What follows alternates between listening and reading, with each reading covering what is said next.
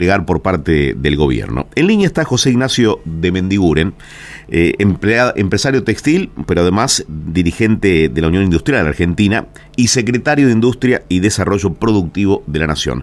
Eh, ¿Qué tal, José Ignacio? Buen día. Eduardo Bataglia, aquí en Millennium. Buen día, eh, gracias por el tiempo. en primer lugar, ¿qué, ¿qué, tenemos que mirar, qué tenemos que observar de la economía argentina hoy, de Mendiguren?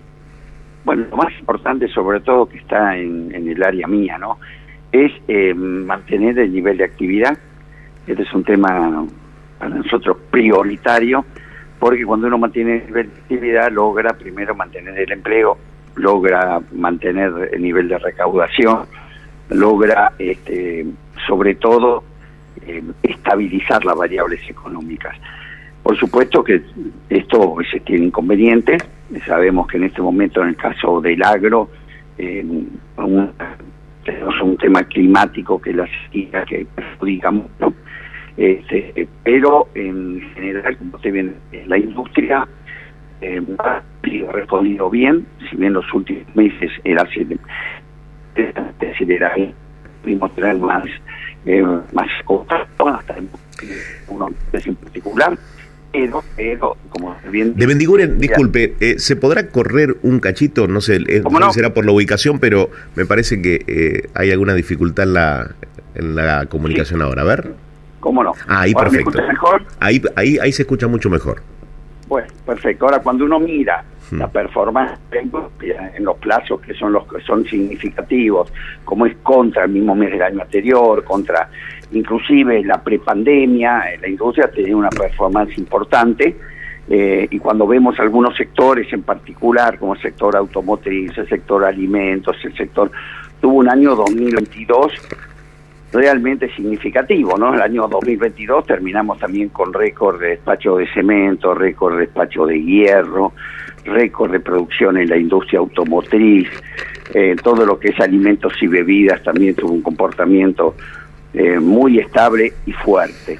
Eh, ahora lo que estamos haciendo, como insisto, insisto, poder mantener ese nivel, atacar las cosas que más pueden ayudar a la pequeña y mediana empresa a seguir sosteniendo, que es el tema crediticio.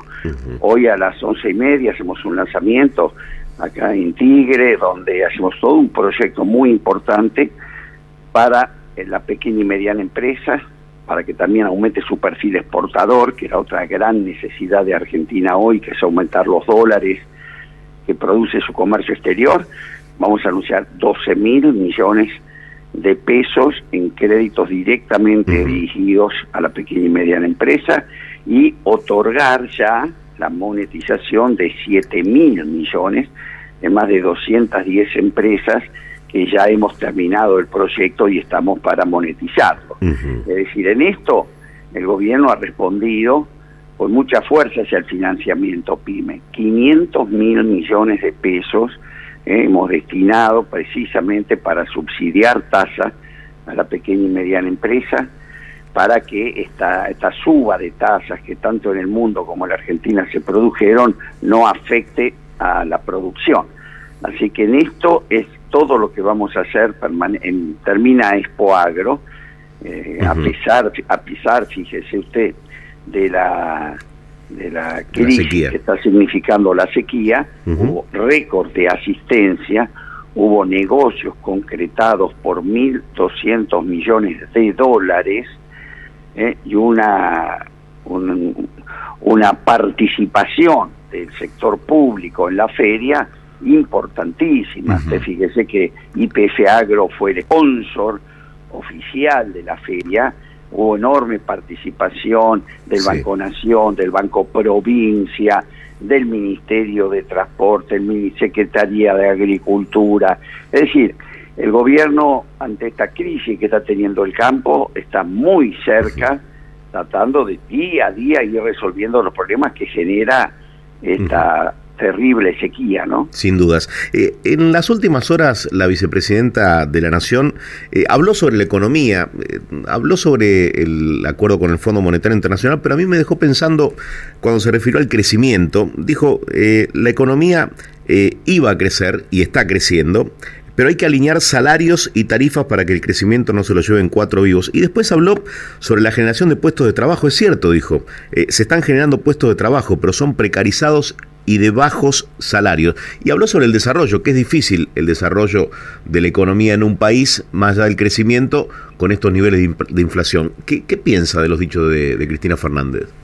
Es que, bueno, es un diagnóstico que todos coincidimos, ¿no? Es decir, que el hecho que mantuviéramos empleo está claro en los índices, ¿no? El índice de desempleo es uno de los más bajos de los últimos años. ¿Dónde está el problema? Lo decimos todos los días que hoy el problema está que al que trabaja y tiene empleo no le alcanza la plata. Este es nuestro inconveniente. También es cierto, no es para consuelo, pero que en otras crisis ¿eh? siempre lo que sucedía era que se perdía empleo y se erosionaba el salario. Es decir, estábamos en índice, llegamos a tener desocupaciones del 20, arriba del 20%, y además licuación de salario. Acá, bueno, en la crisis hemos mantenido el empleo, pero nos falta la otra asignatura, que es mantener el poder adquisitivo del salario. ¿Y cómo se da vuelta esta historia eh, de una inflación altísima? Porque, claro, en este reconocimiento, la verdad que eh, le agradezco la, la franqueza, ¿no? Como funcionario, porque decir que al que trabaja no le alcanza la plata es estar reconociendo que por ahora la batalla contra la inflación no se puede ganar. Es así, por lo menos este, creo que ni nosotros ni nadie podría haber tenido un shock como todos nos hubiera gustado sobre la inflación sin haber producido un estrés social muy fuerte. Es decir, hoy primero, y esto no es excusa, pero analicemos que el mundo está asistiendo a la crisis inflacionaria más importante desde la Segunda Guerra Mundial hasta acá, ¿no? Sí, pero lo de Argentina escapa todo. ¿eh? Bueno, porque también hay que ver cómo se entró a esa crisis. Fíjese usted, Estados Unidos ¿eh? que, ha quintuplicado, multiplicó por cinco su inflación.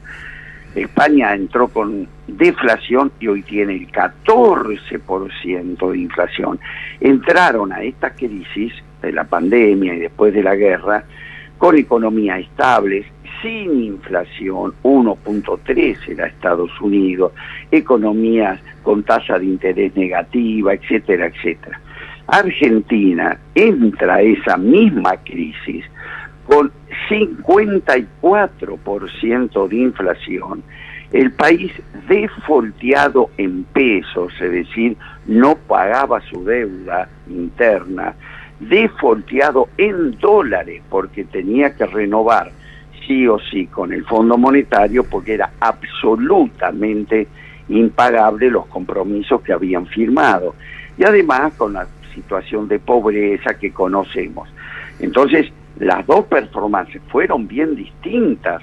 Y además, cuando hubo que salir al rescate de la economía, eso lo hizo Estados Unidos, también lo hizo este gobierno, en el año 2020, bueno, a las empresas, yo soy textil, como usted dijo, acudimos al rescate más grande que tengamos memoria del sector público al sector pyme. Hmm. ¿eh? Es decir, nos pagaron los sueldos, nos bajaron la tasa de interés, nos plancharon tarifas. Indudablemente tuvo un costo como lo tuvo en todos los países. Ahora, la contracara que nadie dice es que hay 30.000 pymes vivas que de lo contrario no hubieran existido. Y gracias a que esas pymes estuvieron vivas, la Argentina pudo crecer el 2021 el 10.5, pudo crecer después el otro año el 5,4 y yo creo que este año con todos estos inconvenientes estamos para volver a crecer. Conclusión, conclusión. De cuatro años de gobierno, de modelo anterior, sin guerra, sin pandemia, eh, cayó en tres años el Producto Bruto, es decir, el, el crecimiento. Y este gobierno, con la pandemia, con la guerra, con esta brutal sequía, es probable que de los cuatro años de gobierno crezca en tres.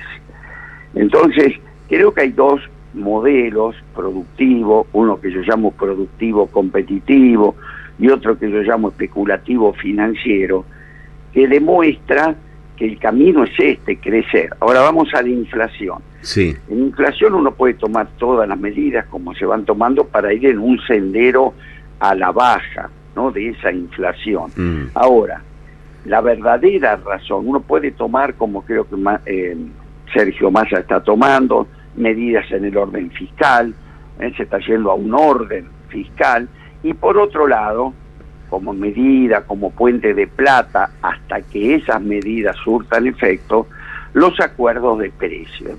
Nadie Mm. cree que el acuerdo de precios soluciona en sí mismo el problema. Sirve como un puente de plata hasta que esas medidas surtan efecto. Pero tengamos conciencia, la verdadera solución, la verdadera, la estructural, a solución a la inflación, a los planes sociales, a los temas de pobreza, a los temas fiscales, es el crecimiento económico, que es a donde este gobierno está jugado con toda la fuerza, poniendo todas las medidas que premien, que premien la producción más adicional a la que teníamos hasta ahora. ¿Le gustaría tener el desafío como secretario de Industria en un nuevo mandato de Alberto Fernández? ¿Propicia la candidatura de Alberto Fernández? Yo lo que propicio en este momento, que es la orden que tenemos de Sergio Massa, es trabajar 48 horas, digo, por día si lo tuviera, para mantener este nivel de actividad. Igual que el mismo Sergio Massa, calcule lo que es la función que hoy está cumpliendo.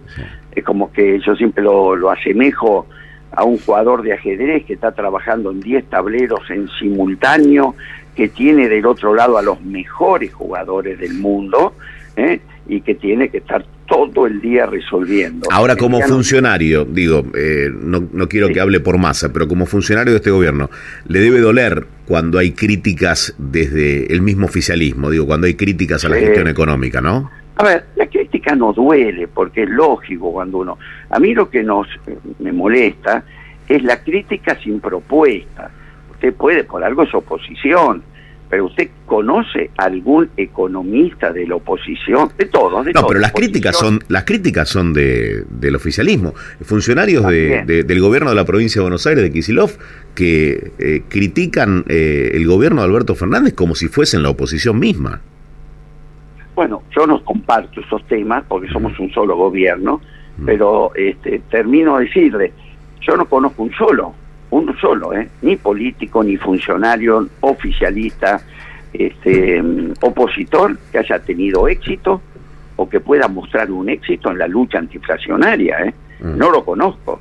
Entonces, lo que hoy es bueno para este tema, este flagelo de la inflación, que todos con humildad por lo menos aportemos la experiencia que nos dejó nuestros fracasos, para que de los fracasos que también se aprende salgamos.